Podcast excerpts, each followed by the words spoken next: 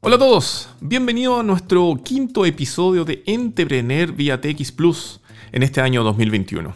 Este refugio o charla o show de los nuevos negocios, de los emprendimientos, las startups. Eh, también hablamos sobre inversiones, también hablamos sobre convocatorias, hablamos sobre cómo hacer crecer tu negocio, llevarlo al extranjero, etcétera, etcétera, etcétera. Todo lo que tenga que ver con, obviamente, los nuevos negocios, los emprendimientos, pero también tenemos una patita nerd, como dice nuestro nombre. De repente hablamos de tecnología, hablamos también de eh, películas o cosas que estén pasando, eh, hablamos en algún minuto de Evangelion. Así que ustedes saben, este popurrí, Entrepreneur, yo te diría un 80% sobre emprendimiento y un restante 30% sobre otras cosas. Y el día de hoy, ustedes pueden ver en esta pantalla dividida, tenemos un invitado muy importante. Tenemos a Fabián Barriga. Él es fundador de U Máximo, quien nos va a estar acompañando el día de hoy. Fabián, yo te doy la bienvenida. Muchas gracias por estar acá con nosotros en este quinto episodio de Entrepreneur 2021. ¿Cómo estás? Muy bien, gracias. Eh, muchas gracias por la invitación, Rob. Un placer estar contigo compartiendo este capítulo. Oye, em, primero que nada, ¿cómo te ha tratado este año 2021 y el 2020, digamos? Estamos en una situación que hay que preguntar necesariamente este contexto, dado todo lo que estaba ocurriendo. Sí, eh, la verdad es que en términos personales, eh, bastante bien. por, suerte, eh, al menos mis cercanos, amigos, familiares, eh, están, no, no, no, han tenido ninguna dificultad, eh, algunos contagios, pero nada grave, todo solucionado, así que por suerte todo bien. Y en el ámbito laboral ha sido bien desafiante, la verdad, bastante desafiante en varios aspectos. bueno, nosotros como máximo nos dedicamos a, apoyar a las instituciones educativas, particularmente escuelas, eh, liceos, colegios, y, justamente estas instituciones eh, han, sufrido eh, un cambio en la forma en cómo estaban trabajando, por lo tanto nosotros hemos estado ahí apoyando a, estas instituciones y ha sido desafiante que, bueno, podemos conversar, me imagino, más, en detalle durante la entrevista. Así es, en el segundo bloque nos vamos a dedicar 100% a U máximo. De hecho, ahora te quiero invitar que eh, partamos con la primera parte, digamos, de este show de noticias, que es hablar un poco de actualidad de noticias relacionadas con el mundo del emprendimiento. Eh, lo primero que vamos a abarcar es, em, y permíteme compartirte la pantalla, vamos, eh, para quienes puedan ver, vamos a mostrar una noticia que está en nuestro sitio madre, digamos, en entrepreneur.cl.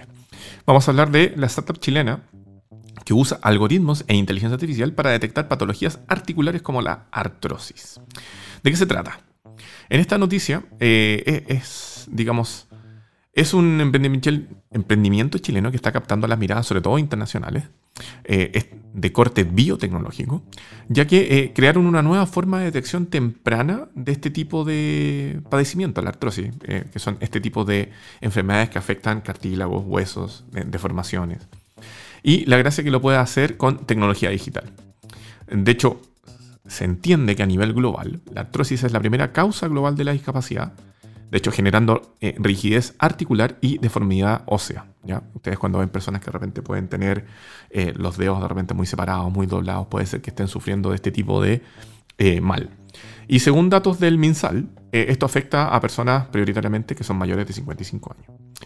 Y en este caso particular estamos hablando de MEDEX, ¿ya? MEDEX, que, se escribe M-E-D-X. MEDEX, que es una startup nacional que fue creada hace 18 meses y que cuenta con el apoyo de la aceleradora de negocios de base biotecnológica Ganesha Lab. La gracia es que eh, ellos buscan la rápida detección, como les contamos inicialmente, de la artrosis y otras patologías articulares, que la hacen con un conjunto de instrucciones o reglas definidas, ordenadas para resolver un problema, que esos son los algoritmos, y procesar simultáneamente gran cantidad de datos y llevar adelante acciones preventivas. De hecho, el fundador de Medex, que se llama Javier Ursúa, dice que lo que nosotros estamos desarrollando es una plataforma para inferir información biológica de los píxeles de la imagen médica, aplicando modelamiento avanzado de tejidos y técnicas de Machine Learning para analizar resonancias magnéticas, cuantificando las lesiones y las variaciones de los tejidos articulares de forma automatizada para medir el avance de artrosis, clasificando la progresión de la degeneración, eliminando errores de diagnóstico y reduciendo el tiempo de tratamiento. Detalla Ursúa. Eh, esto lo estamos leyendo directamente del sitio web de Entrepreneur, entrepreneur.cl, lo pueden encontrar ahí. ¿Qué te parece esta noticia, Fabián? Wow, impresionante. Bueno, eh, el, oro, el oro de, este siglo es el, son los datos. Y, claro, los datos de la salud eh, pueden permitir cosas impensadas. Eh, y, acá, bueno, lo, están, lo están mostrando. He visto también en, en, otros capítulos de este programa eh, eh, temas relacionados con el Alzheimer, por ejemplo, donde se, analizan ciertos datos y, a partir de, eso eh, o, de ese gran procesamiento de datos se pueden sacar nuevas conclusiones y poder hacer diagnósticos más certeros y preventivos también. Así que maravilloso, la verdad. El, trabajo que están haciendo y admiro también que lo puedan hacer en 18 meses. No, es menor. Sí, han hecho un, muy rápido trabajo aparentemente. Lo que mm, la nota también complementa, digamos, de que están teniendo algunos acercamientos con eh, importantes eh, players del mercado relacionado. Ellos le expusieron, digamos, su desarrollo, su tecnología ante el, ejército de Estados Unidos. Eh, quienes están obviamente interesados en tratar de prevenir lo que le pueda pasar a sus soldados, en este caso con, con anticipación. Y al mismo tiempo también estaban teniendo alguna suerte de contacto em, con otros estamentos súper reconocidos, como la, la Mitsubishi Chemical Company, que depende obviamente de Mitsubishi, pero que tiene que es una rama farmacéutica de, de la gran empresa japonesa. Y eh, también estaban teniendo algún tipo de lazo con algunos venture capital, eh, particularmente estadounidenses, que son los que más se dedican a invertir en biotecnología eh, en el mundo. ¿Tú qué crees en esto, Fabián. Eh, ¿Tú crees que la pandemia ha hecho acelerar los nuevos desarrollos chilenos en biotecnología y similares? Sí, de, todas maneras, yo creo que lo que, lo que ha hecho la pandemia es eh, visibilizar y, darle más, eh, más importancia a todo lo que tenga que ver con, salud, con, con, la biología, con la biotecnología. Eh, lo, ha puesto más en la palestra. Eh, y eso, sin duda, ha hecho que que, que, que, ya, digamos, los fondos de inversión estén, estén poniendo los ojos más, más, más, en eso. O sea, hoy, hoy día con la pandemia nos dimos cuenta de, que, de lo frágiles que somos. Entonces, em, poder tener, no sé, alternativas para poder combatir pandemias o enfermedades, hoy día es algo tremendamente valorado y, totalmente rentable también, mm. eh, porque son, son negocios de escala mundial. O sea, no, acá no, no, no en, en, el tema de la salud, la biotecnología, no, no, no, existe la barrera idiomática. O sea, nosotros estamos recibiendo una vacuna china y nosotros no hablamos chino. Exactamente. Pero, por ejemplo, no sé, en mi caso, yo no, yo no podría llevar un desarrollo mío a China tan fácil porque eh, tengo que traducir mi, mi, mis recursos cursos educativos a, a, ese idioma. Ah. Eh, en cambio, es algo que no ocurre con, con, la, con, los negocios de la salud y con la biotecnología.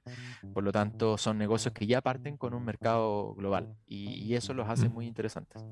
Sí, de hecho, tenemos, estamos haciéndole un seguimiento a un emprendimiento, esperamos tener a su fundador pronto acá en Entrepreneur, que es chileno y desarrolló una nueva, un nuevo fármaco, creo que es, para poder tratar eh, los dolores crónicos. Y eso lo encuentro brutal. Imagínate la cantidad de personas en el mundo que sufren de dolores todos los días, de características crónicas. Crónicas significa que ya son molestos y te acompañan todas las jornadas. Y es un desarrollo que viene y con, un análisis, una investigación científica por medio, de acá desde Chile. Yo lo encuentro atómico. Totalmente, totalmente. Hay, hay mucho talento em, acá. Eh, eh, bueno, al menos mirando solo a Latinoamérica, la verdad es que la, la, calidad, aunque siempre puede ser mejor, mm. totalmente, pero si, si, miramos solamente a Latinoamérica, eh, hay, em, hay, hay, hay, buenos estándares educativos, sobre todo a nivel de educación superior, y, y eso se nota, y de hecho, si por, por conocidos que han tenido la oportunidad de ir a estudiar a, Estados Unidos, por ejemplo, eh, eh, se, nota que, es, que salen bien preparados. Eh, por lo tanto, no, no, me, no me cabe duda de que de, que de aquí, de, Chile, pueden salir excelentes emprendimientos. Algunos amigos de, biotecnólogos que tengo por ahí, siempre les he escuchado decir de que el científico chileno hace mucho con muy poco. Ahora, si a eso aparte lo, le sumamos, digamos, la celeridad de lo que es una startup, porque normalmente Chile estaba muy acostumbrado a que la mayoría de quienes estudiaban temas científicos se quedaban en la academia, en, digamos, en la universidad, investigando, laboratorio, etc. Pero ahora, con la transición a los nuevos negocios, se está viendo, digamos, cuánto pueden efectivamente desarrollar eh, en, otra, en otra área que finalmente debería tener un impacto en las personas. Eh, creo que eso está, o sea, es súper interesante porque, de nuevo, pocos recursos, muchas soluciones, muchas buenas ideas, con, oportunidades distintas ahora, podemos ver eso reflejado en productos y servicios de, primer nivel. Exactamente. Te quiero llevar ahora a la segunda noticia, si me lo permites. Y esta tiene que ver un poco, eh, más bien como gente como tú, como yo. Te va a reír. Porque eh, estamos hablando que después de 10 años de liderazgo, o eso dicen ellos, eh, los cofundadores de Dafiti. Dafiti, que es este sitio www.dafiti.cl donde usted puede entrar y comprar un montón de cosas eh, para vestir o, fashionista o, emplear en el día a día. Eh, Malte Huffman y Philip Povel, por eso dije gente como tú, como yo, apellidos Barrico, ya no súper comunes, eh, dejaron, digamos, el grupo. ¿ya? Y ellos se inscribieron de cierta manera en un proceso general de transición hacia una nueva generación de talentos que tienen que liderar este grupo. Esta nota fue una nota que en algún minuto se destacó en algún eh, medio papel de nuestro país. Eh, porque, ¿Y por qué hicieron la nota? Porque Dafiti Group, en el fondo, que esta plataforma de e-commerce de, moda, dice ser la más grande de Latinoamérica, eh, lleva efectivamente 10 años funcionando, lleva trayendo mucho las miradas es tal vez una de las principales tiendas online de, retail a nivel latinoamericano. Y el que esté cambiando sus líderes significa que a lo mejor pueden venir cambios muy importantes, digamos. Em, tras lograr una expansión a 17 países, ¿ya? Eh, se espera de que tal vez esta sadia nueva a lo mejor tome decisiones y lleve al grupo al futuro. Em, más allá de discutir la noticia en sí, yo lo que quería conversar contigo era qué opinas de que cuando pasa un cierto tiempo quienes hayan fundado empresas den un paso al costado, que busquen sabia nueva o que en el fondo tomen otras atribuciones o responsabilidades. Normalmente, esto antes era mal visto, o sea, por ejemplo, tomemos un ejemplo relativamente conocido, Apple. Steve Jobs fundió Apple.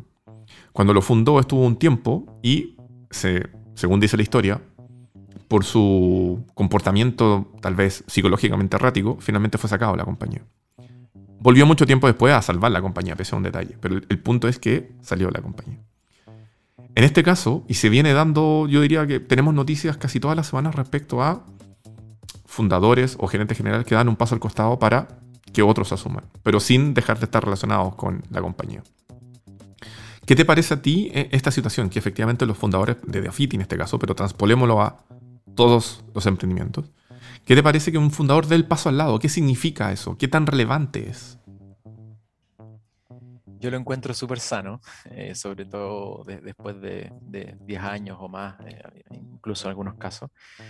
Em, porque, bueno, las personas van cambiando y, a lo mejor se quieren conectar con, otras eh, con otras cosas. O sea, yo me imagino que, ellos con el éxito que han tenido, mm. em, sus prioridades eh, han cambiado en, esos 10 años. Por lo tanto, me parece súper sano eh, que, a nivel personal ellos hayan tomado esa decisión.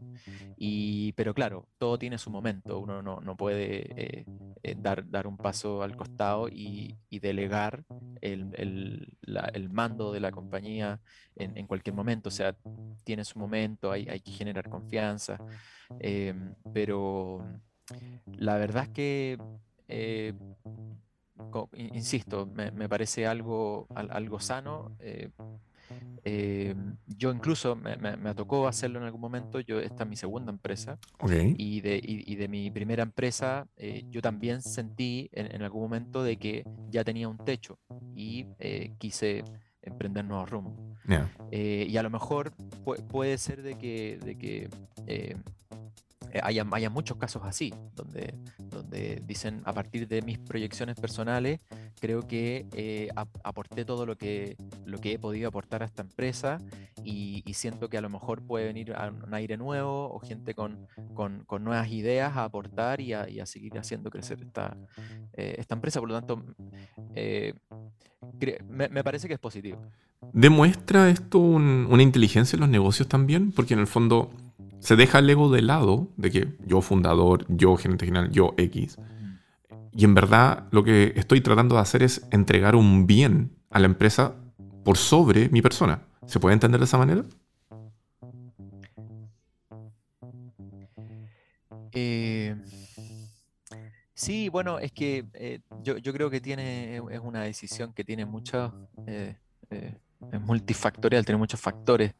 Eh, yo, creo que eso puede estar también dentro de, del, digamos, de la decisión, ¿sí? de decir, em, siento que alguien lo puede hacer mejor que yo en este momento, eso también es, e, común.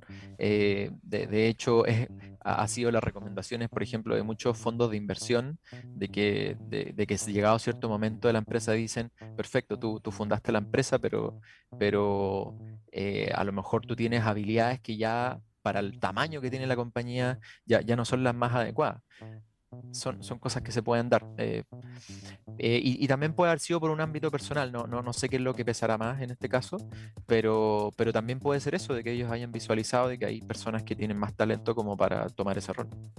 Perfecto.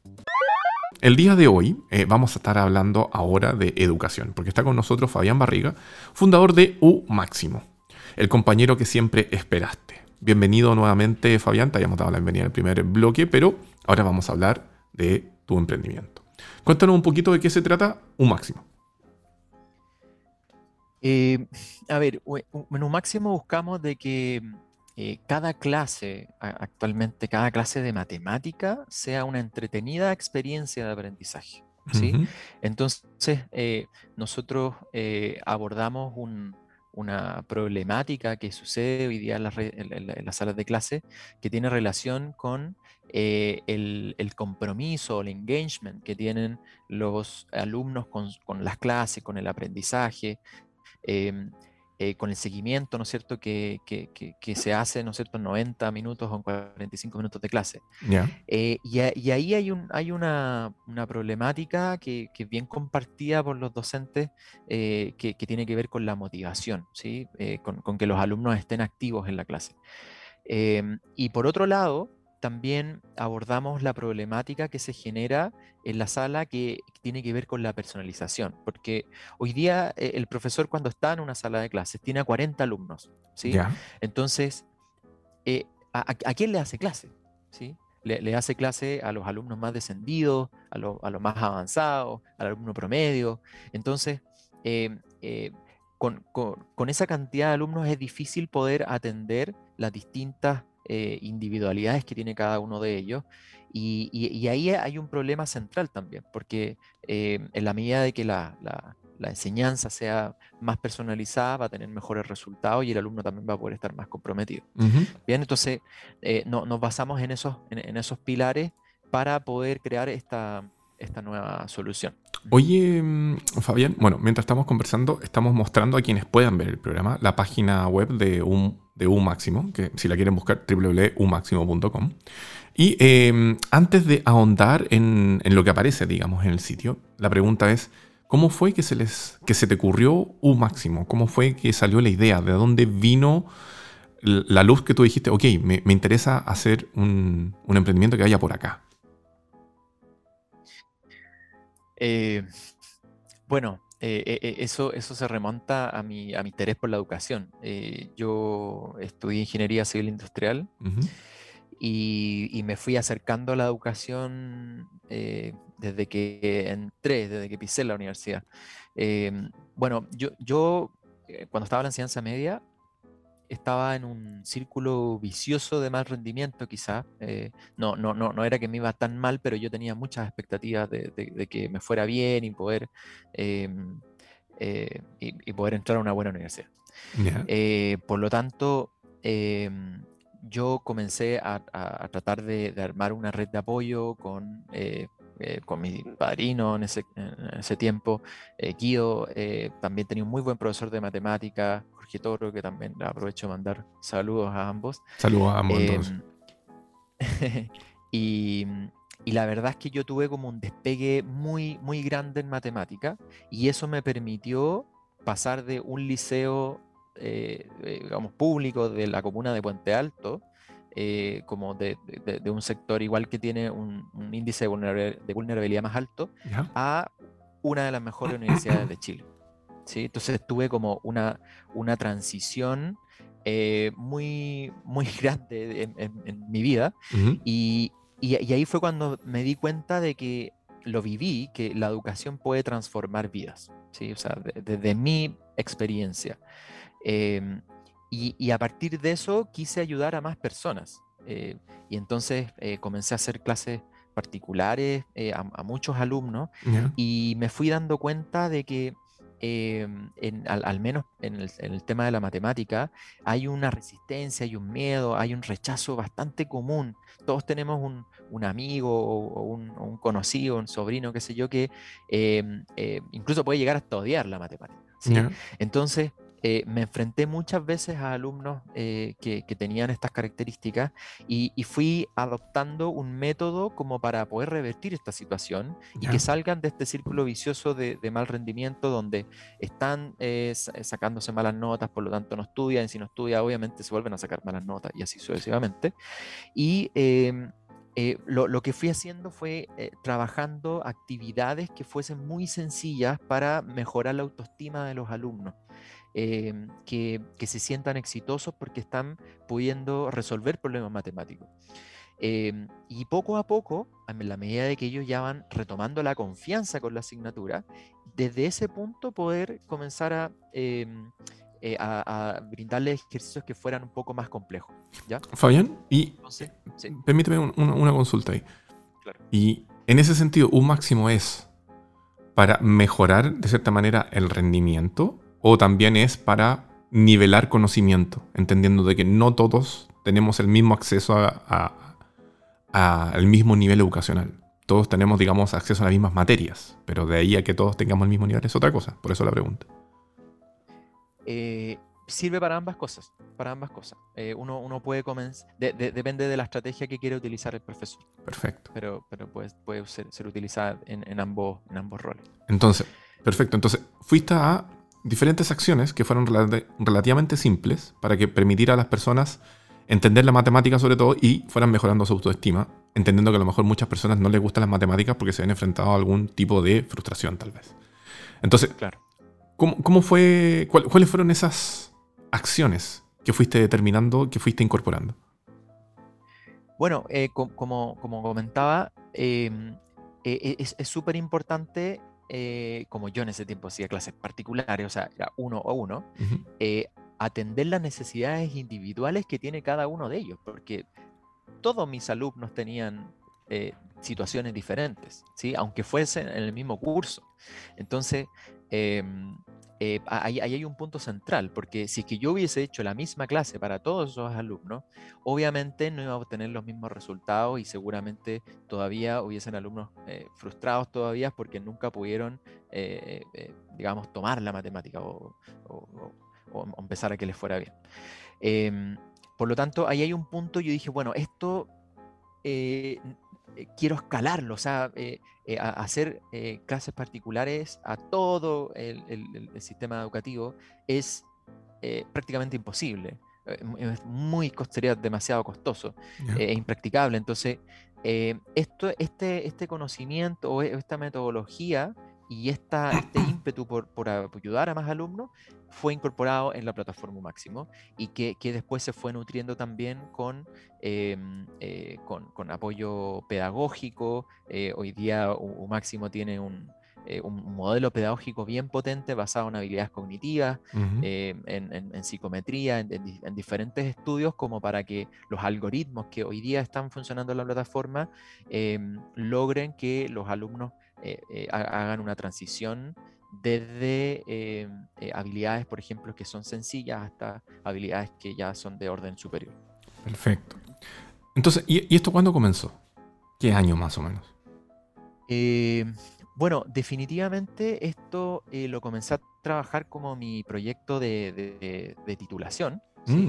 Em, por lo tanto, esto yo lo empecé a trabajar el 2014 y el 2015 ya eh, comencé, bueno, junto a mi socio a, invertir eh, y como que nos tiramos a la piscina el 2015. Em, y ya eh, a mediados del 2015 obtuvimos un semilla Corfo, lo cual nos sirvió muchísimo. Y si alguien de Corfo nos escucha, estamos muy agradecidos. Em, y eh, luego de eso pudimos lanzar definitivamente la plataforma el año 2016.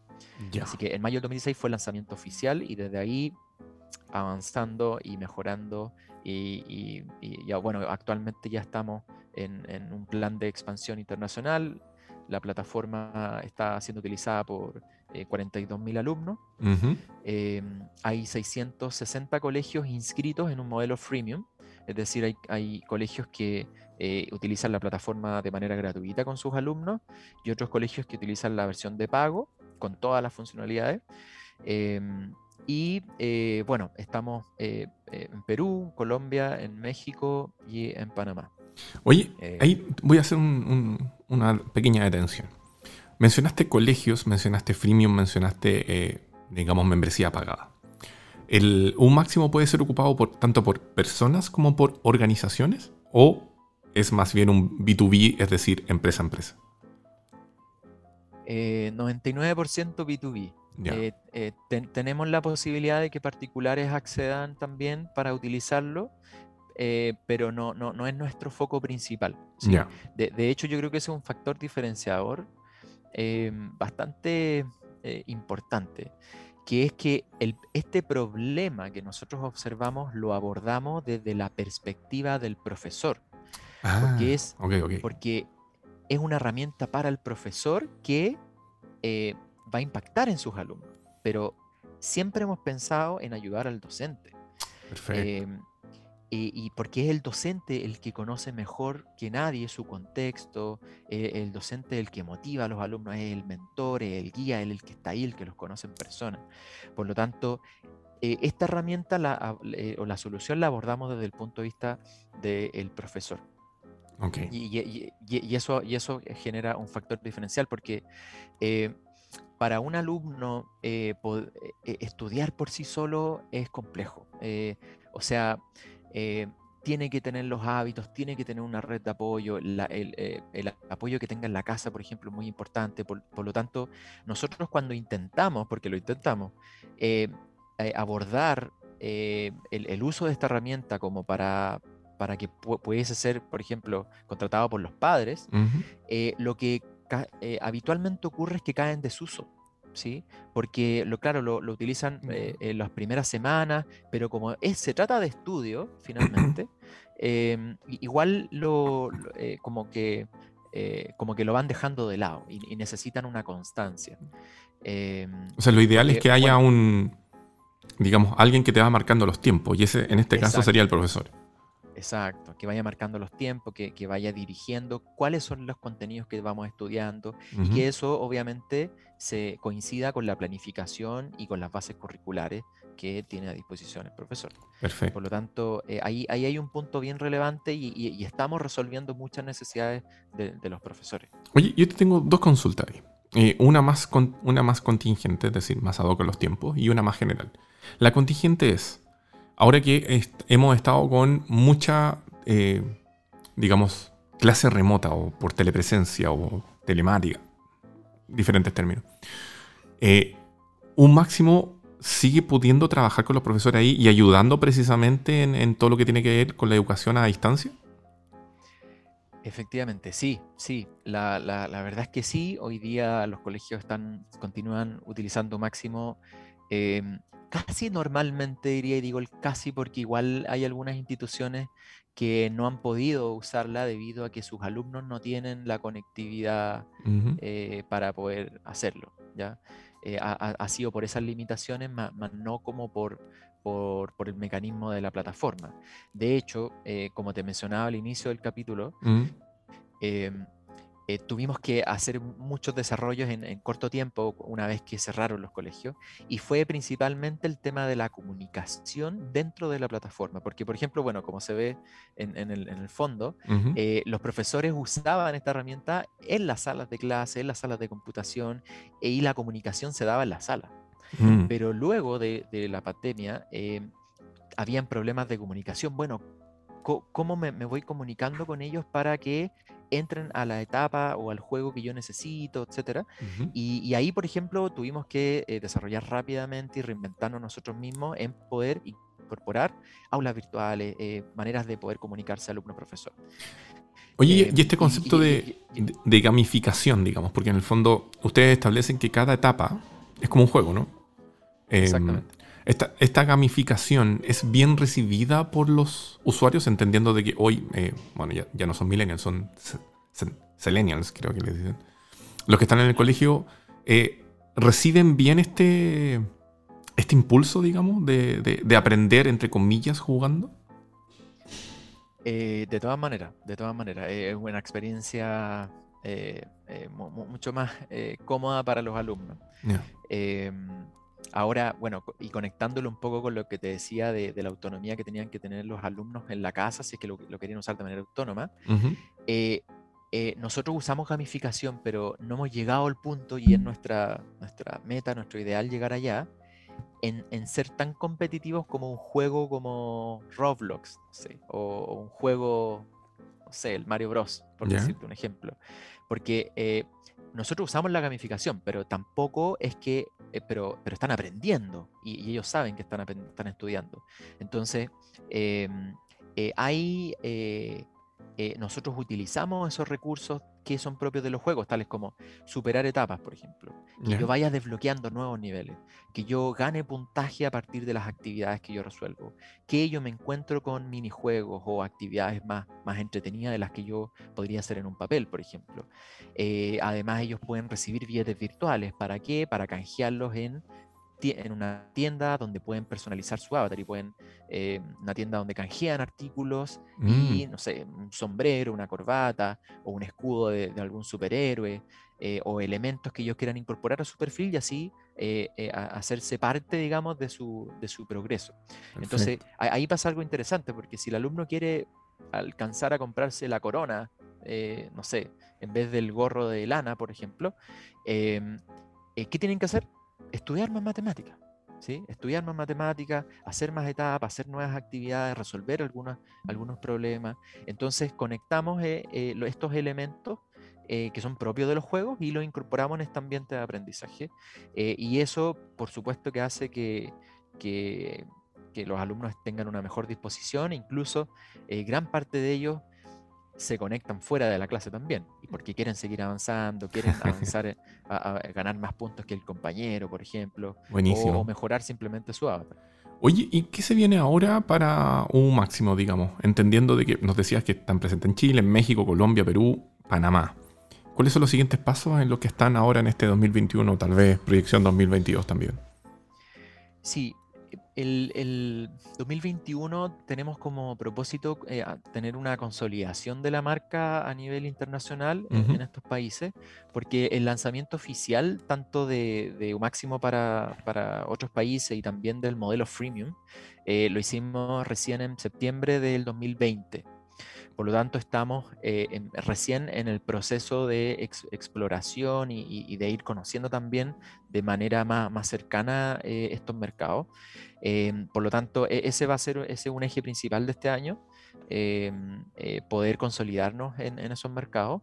Y el otro aspecto es ya comenzar a trabajar en, un máximo para la asignatura de lenguaje, literatura y comunicación. y ahí vamos eh, a trabajar con habilidades de lectoescritura, por ejemplo. Em, y, de esa manera poder darle un máximo una, o, darle a las instituciones educativas una, propuesta de valor más completa, porque la verdad es que nos no han pedido muchísimo em, em, que nosotros incorporemos otra asignatura, particularmente la, de lenguaje, así que em, ya a partir de estos cinco años de, trayectoria, creemos que estamos en, en, un buen timing como para poder entrar a ofrecerles a, las instituciones estas dos asignaturas. Oye, entonces, ¿es crecer en contenidos primero para luego ver tal vez extensión a otros mercados, no? Em, o sea, nosotros matemáticas hoy día tenemos eh, el, contenido completo, esa asignatura está totalmente disponible desde primero básico hasta cuarto medio o en, el extranjero desde primero a, duodécimo. Em, por lo tanto, eh, nosotros lo que queremos hacer en este año es explotar eh, esto, esto que ya hemos construido en la asignatura de matemática. ¿sí? Perfecto. y tanto en Chile como, como, en el resto de los países. Y a finales del segundo semestre ya estar preparando un próximo lanzamiento de, otra asignatura. Perfecto. Maestro, nos está pillando el tiempo entonces para que alcancemos pasar todos los datos donde los pueden encontrar. URL, redes sociales y algún otro datito tal vez. Perfecto. Súper, bueno, eh, nosotros, eh, nuestra plataforma se accede a través de www.umaximo.com y cualquier persona puede crearse una cuenta, ya sea el mismo estudiante, eh, el papá o la mamá eh, o el profesor. ¿sí? Eh, están esos tres perfiles, por lo tanto em, eh, se pueden crear una cuenta en dos minutos o, menos y totalmente gratis. Tenemos un acceso gratuito, así que la, pueden conocer y disfrutar. y también dejamos invitados especialmente a los profesores, porque ellos pueden crear un grupo de trabajo en la plataforma y comenzar a asignarle tareas en base a los objetivos de aprendizaje priorizados eh, monitorear esas tareas, ya sea de forma eh, remota o no, em, y además pueden calificar esas tareas, o sea, tienen, digamos, el proceso completo y eso lo pueden hacer con todo el material y los juegos que ya están disponibles en la plataforma, no, necesitan invertir más tiempo, simplemente agregar a sus alumnos y asignar la tarea. Em, y en nuestras redes sociales nos pueden encontrar, en, tenemos un Facebook, tenemos Instagram, Twitter, LinkedIn y TikTok. Ah, mira tú, TikTok también. Claro que sí. y, todo eso colocando la palabra Umáximo. En, en algunas redes sociales estamos como Umáximo.com y en otras en Umáximo solamente. Perfecto. no, recuerdo bien cuál era. Fabián, muchas, muchas gracias por haber estado acá con nosotros en este quinto episodio de Entrepreneur 2021 aquí en la TX Plus. Te dejamos inmediatamente cordialmente invitado para seguir, que tengamos un seguimiento de cómo le está yendo a Umáximo. Vamos a ver qué se nos ocurre para más adelante. Y de verdad, eh, está muy entretenido, está muy bueno. Ojalá que les vaya increíble. Y mm, estemos en contacto. Muchas gracias por haber estado acá. Totalmente, un placer, Rob. Muchísimas gracias por la invitación. Estamos en contacto. Que estés muy bien. Tenemos un invitado que es un amigo de la casa. Estamos con eh, Marcelo Díaz Bowen. Marcelo, muchas gracias por estar acá en este episodio. Em, yo les quiero contar desde ya que Marcelo va a ser nuestro panelista recurrente, ¿ya? porque Conversamos con Marcelo. Marcelo es un hombre que tiene un, currículum más largo que el mío. Eh, hoy es director de, del Centro de Emprendimiento Colbún. Eh, es founding partner de WeBoost. Pasó por la Católica. Estuvo, o no sé si todavía está, eh, asesorando, digamos, a Maciza Lab. Ustedes saben, un tipo muy, muy involucrado en todo lo que tiene que ver con el ecosistema de los nuevos negocios en Chile. Y creemos que su experticia precisamente puede ayudar a que estemos hablando temas y tocando algunos tópicos que pueden ser de ayuda precisamente a los emprendedores y a las startups para crecer, avanzar. Em, ¿qué, opinas tú de esto, Marcelo? Eh, de que en el fondo podamos abarcar estas temáticas. Súper, a mí me encanta educar. Creo que hay mucho material en inglés. No todos los emprendedores cuando se acercan a un inversionista saben qué es lo que espera el inversionista y ahí se, cometen muchos errores. Entonces, para hacerme la vida más fácil a mí y a todos mis colegas que nos dedicamos a invertir en startups. Eh, espectacular que existan estas estas oportunidades para hablar de temas que son recurrentes a la hora de, inversión y que van a hacer que ustedes tengan una mejor presentación a la hora de levantar capital, por Así, es. Así que encantado y gracias Rob, la verdad es que siempre he tenido hablar contigo. sí, ahí les vamos a contar al final del episodio alguna sorpresita que les vamos a tener a partir de abril, pero entremos en terreno. Em, Marcelo, a tu juicio, sobre todo lo que hemos estado viendo, yo te diría el último año, en 2020 pandemia, y 2021 todavía pandemia, pero en, otra fase, digamos.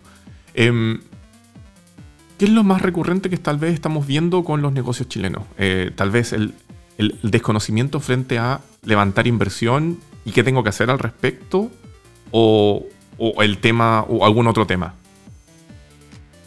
Bueno, lo más recurrente con la pandemia fueron tres aspectos. A todo esto, bueno, déjame aclarar algo, algo antes, porque lo mencionaste. Ya no estoy con Macís Salava, ayudé un poquitito a, Mauricio Matos, estuve con José Catalán ahí un tiempo, donde sí eh, dedico todos mis viernes hasta justo antes de terminar, eh, justo antes de que me llamaran, es a la Universidad de Chile con Open Bochef, donde ahí estoy apoyando a la, a la, universidad con varios startups que hoy día ya la están rompiendo y algunos que están recién empezando. Eso, un saludo a Open Bochef. Yo, he invertido como en 255 startups y tengo un fondo de inversiones en Medio Oriente, que también es algo que me, llena mucho de orgullo porque lo creamos para crear trabajo y la verdad es que ha tenido resultados económicos impresionantes, que estoy tremendamente contento. Me ocupa todos los domingos porque ahí es el primer día de la semana, pero la verdad es que olvídate, olvídate lo, rico que es esa pega. A ver si tenemos un invitado de, de Medio Oriente prontamente entonces. Este, se vino uno a vivir a Chile para vender en retail y ya está vendiendo más en Chile que lo que vendió en todo Medio Oriente en seis meses. Así que ahí te lo, te lo puedo presentar cuando quiera Aus Al Nabusi, tiene una empresa que se llama Gamify. La raja. Eh, sí, bueno, obviamente sus servidores están en AWS, porque no le otra. Ya, muy bien. Oye, mira, eh, para todos los que para todos los que estamos dedicados a la inversión estamos acostumbrados que en, momentos complejos eh, una parte de nuestro portafolio eh, se ve complicado mientras que otra se ve beneficiado. Todas las inversiones que tengo en turismo o que estén relacionadas en, en cómo se llama en el sector educativo que estuviera relacionado directamente con los colegios se, se vio fuertemente golpeado el año pasado, lo mismo que eh, inversión gastronómica. Sin embargo, eh, olvídate cómo nos fue con las empresas que estamos dedicadas al delivery. Saludo para Rayo App. El, crecimiento que tuvo increíble y la cantidad de startups que se me presentan que están relacionados a Dark Kitchen, a delivery puro o e-commerce, ha sido por tres. Porque ¿qué les pasó? Vieron multiplicado por tres o por cinco su facturación eh, y el recurrente de todos ellos ha sido, ok, estoy facturando tanto, entonces mi valorización se multiplicó por 5. Y hemos tenido que conversar con todos para ver cómo sería un, escenario normal una vez que estemos todos vacunados, más o menos cómo eh, el delivery va, a continuar. Yo nunca más voy al supermercado, odio ir al supermercado. El hecho de que me llegue a la casa todo es espectacular y no pienso dejar de hacerlo. Sí. Eh, pero igual hay un 20, 30, 40, 50%, no sé, de porcentaje de gente que va a volver a su rutina. Entonces, el recurrente ha sido eh, cómo emprendedores muy inteligentes han pivoteado sus modelos de negocio para sobrevivir, cómo se lo han arreglado emprendedores que estaban bien posicionados tecnológicamente y con su equipo a aprovechar esta ola que fue un tsunami que los impulsó positivamente en crecimiento y eh, cómo salvar a las compañías del portafolio que estaban involucrados en rubros complejos para que no pierdan su capital y tengan suficiente dinero para volver a salir adelante una vez que esto pase. Ahí, eh, entendemos de que la mayoría de todas ellas, independiente que les fue bien, más o menos mal, todas se vieron impactadas en diferentes formas por la pandemia, ¿no? Es imposible no, que no sucediera. Eh, es como si alguien que arrienda oficinas te dijera hoy día que, no le pasó nada. El rubro inmobiliario, la producción, la manufactura, de todo. Como Centro de Emprendimiento Colbún tenemos emprendedores que, tenían venta de productos que nadie quiso de un día para otro y los ayudamos incluso a, fabricar mascarillas y lograron salir de la crisis. Desde la pyme más pequeñita hasta el startup más grande, todos nos vimos eh, impactados por esto, todos. Oye Marcelo, ¿y eso significa entonces que durante la pandemia la mayoría de los negocios, por no decir todos, tuvieron que rápidamente subirse al mundo digital. No sé si la palabra sea digitalizarse, porque una cosa es ocupar tecnología y la otra cosa es integrarla al negocio. Pero tuvieron que tratar de hacer ese proceso. A ver, la digitalización no es lo mismo que, la, subirse al mundo online. la digitalización es un proceso que tienen que ir viviendo todas las empresas a un ritmo que se aceleró durante la pandemia. Ok. Em, imagínate que yo llevo cinco años trabajando en directorios eh, eh, online, donde la calidad de las comunicaciones no era tan buena como esta, y donde perdíamos 15, 20 minutos del directorio tratando de conectarnos con la otra empresa.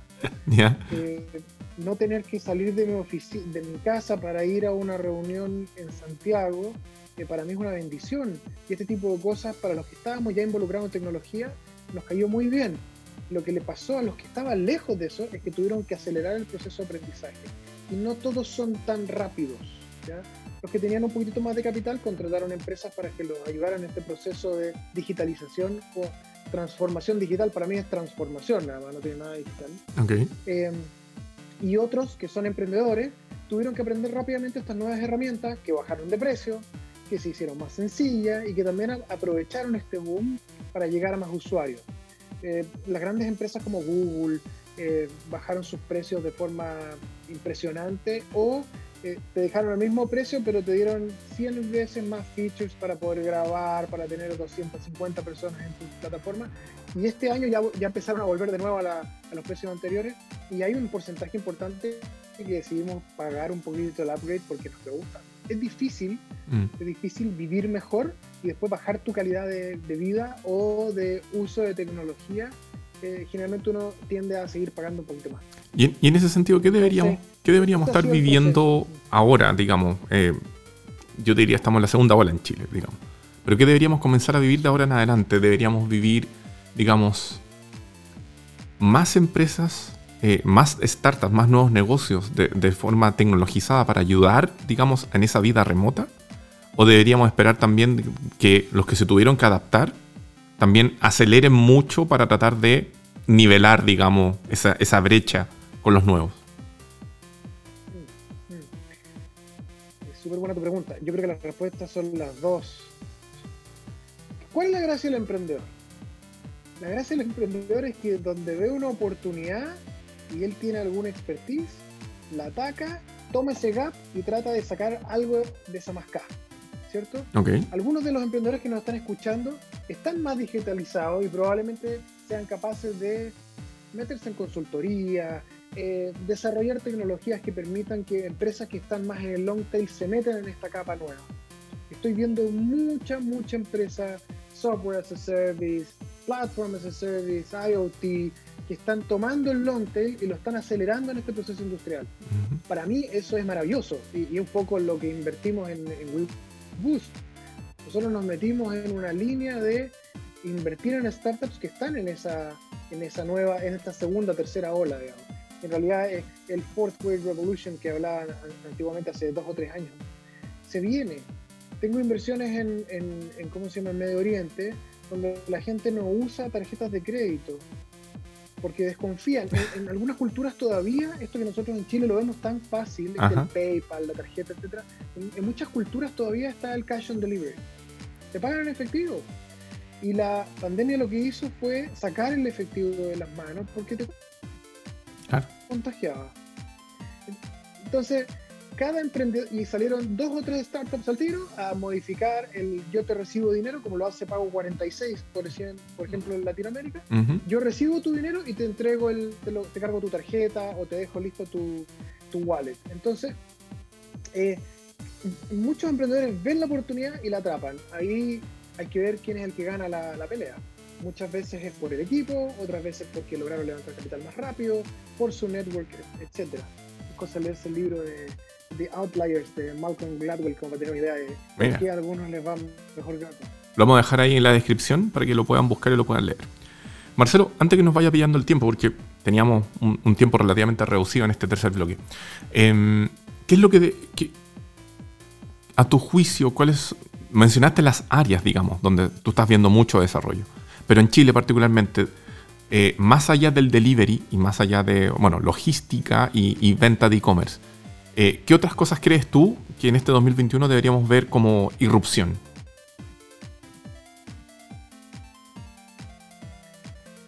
las estoy viendo ya. Eh, cuando anunciamos que, teníamos el fondo y que nos íbamos a poner a invertir en mayo, eh, nos llegaron 150 startups en, un mes. Em, me encanta el concepto de que el emprendedor está mucho más preparado hoy día que hace 5 años, hace 10 años cuando empecé a invertir, un poquito más incluso. Em, en términos de cómo presentarse a un inversionista, le falta todavía bastante, pero, pero fíjate que lo que me gusta de Chile es que todavía es muy heterogéneo. El que diga yo voy a hacer un, un fondo de inversiones para biotech en agricultura dedicado solo al trigo, le va a ir pésimo. El que va a hacer un software as a service B2B solo en la industria X, también le va a ir pésimo. Lo que, lo que tenemos en Chile es una gran variedad de gente tremendamente talentosa que ha ido desarrollando o ha ido modificando sus tecnologías para poder aprovechar ciertas oportunidades que se dan en el mercado. Entonces sí hay un boom de Dark Kitchen, sí hay un boom de logística, pero el que estaba hace cinco años o, tres años tratando de hacer una fintech, créeme que está aprovechando también la ocasión. Mm. Lo que me gusta mucho y, es que se están dando ciertas verticales donde los emprendedores están aprendiendo a hacer una pega muy buena en el retail, bueno, ni hablar de corner, eh, en fintech. En fintech hay muy buenas empresas, lamentablemente los bancos en Chile no invierten en este tipo de cosas. Eh, hay muchas empresas que se están metiendo en el insurance tech, en, seguros, y están necesitando capital para poder crecer en Latinoamérica. Y, lo, yo te diría que lo que la moda que más me gusta y que estoy viendo es que al fin los chilenos, después de años de repetirlo y repetirlo, se dieron cuenta que Chile es muy chico. y que si quieren recibir inversión de cualquier inversionista especializado en la materia, se tienen que ir de Chile. Entonces, los ayudamos a meterse en México, los metemos en Brasil con nuestros socios, los metemos en Colombia, quizá en Estados Unidos. A mí me encanta el concepto de primero Latinoamérica, después de Estados Unidos, o con fondos americanos. Pero ya entendieron al fin que si ya estoy facturando, estoy llegando al millón de dólares en Chile, me tengo que ir inmediatamente a este país. Y eso significa que tienen que meterse en la cabeza que tengo que agarrar mis maletas con mi señora, con mis niños, si estoy soltero, etcétera, e irme a vivir allá. Uno de los socios tiene que hacerlo. Es un cambio sustancial. Sí, es un recurrente que estoy viendo y que me encanta. Mira, qué bueno. Eso está muy interesante. Efectivamente, ver, el, ver el, este mercado local que tenemos como un mercado de prueba para luego ir a mercados más grandes, ¿no? Buenísimo, buenísimo. Marcelo. Eh, Mira, si funciona en Chile, funciona en cualquier parte. es muy difícil este mercado. Oye, les vamos a contar algo, eh, les vamos a dar la exclusiva ahora con Marcelo. Les queremos contar que a partir de abril, a través de nuestro sitio madre, que es entrepreneur.cl, vamos a estar desarrollando un, nuevo contenido. Ese contenido no tiene nombre, o tal vez sí, no sé, les vamos a presentar luego, pero vamos a estar trabajando para eh, dar de cierta manera Marcelo y tal vez algunos otros conocedores del negocio, les va a estar eh, hablando respecto a cómo mejorar sus negocios y ciertas guías. Así que estén atentos porque vamos a estar informando eso a través de entrepreneur.cl. Desde ya, Marcelo, te quiero dar las gracias por haber estado en este, en este episodio de Entrepreneur. Siempre es grato tenerte, pero va a ser aún más grato trabajar contigo constantemente. Gracias, Rob. Encantado. Y lo único que quiero hacer es ayudar a otros emprendedores a que puedan levantar capital con un fondo, con un inversionista ángel, si es que lo necesitan. Hoy día dos startups con los que trabajé se dieron cuenta que no necesitaban capital, no necesitaban diluirse, que tenían que crecer solos. Entonces, me fascina ayudar a emprendedores a que no cometan los mismos errores que yo he cometido o que he visto que otros cometen. Así que feliz de estar contigo en esa aventura. Buenísimo. De, realmente podemos ponerle un nombre a los Jerry Maguire. Déjame a mí ayudarte a ti. Una cosa así. Oigan, chiquillos, nos pilló el tiempo. Los dejamos a. Show me the money. Sí, show me. Oh, qué buen nombre. Show me the money. Los dejamos invitados al siguiente episodio. Y esto fue Entrepreneur